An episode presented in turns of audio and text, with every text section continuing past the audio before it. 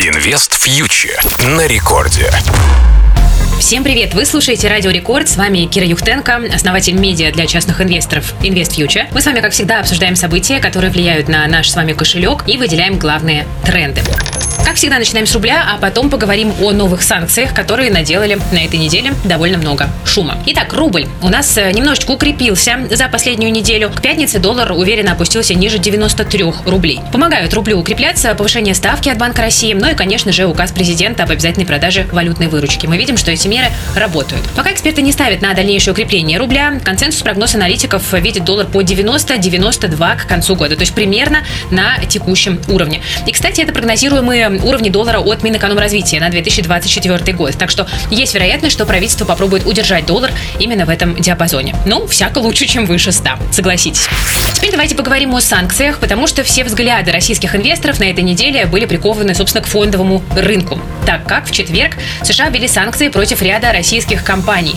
Из компаний публичных сюда у нас попала АФК-система и СПБ биржа. Начнем с биржи, потому что это такой важный инфраструктурный объект.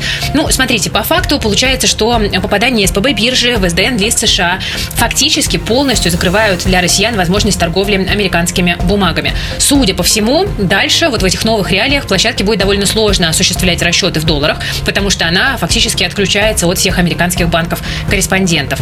А, при этом, что мы имеем сейчас? СПБ биржа приостановила торги всеми иностранными бумагами. А, ранее глава компании Роман Гуринов говорил, что торговать акциями Гонконга полностью безопасно, но вот мы видим, что даже Гонконг тоже под удар попал, хотя биржа утверждала, что якобы у нее есть партнеры в дружественных странах и бояться торговать Гонконгом не нужно. Но, как мы видим, здесь что-то пошло немножко не так. Ну и, соответственно, также США включили в SDN-лист брокера из Эмиратов, намекнув на то, что все компании, которые с СПБ биржей будут сотрудничать и любыми другими российскими компаниями, также попадут под санкции. Так что я бы сказала, что рассчитывать на торговлю иностранными активами в будущем через российскую инфраструктуру не стоит. Собственно, я говорю это уже 2022 года. И вот эта история с санкциями просто в очередной раз, а, к сожалению, это подтверждает. Да, у российских инвесторов сегодня есть вот только отечественный фондовый рынок и долговой рынки. Акции, облигации, там, краудлендинг. Пожалуйста, инструменты, которые находятся в рамках российского контура, с точки зрения инфраструктуры, безопасны. Все остальное, что как-то выходит за пределы России, хоть прямо, хоть косвенно, это уже риски. Пожалуйста, держите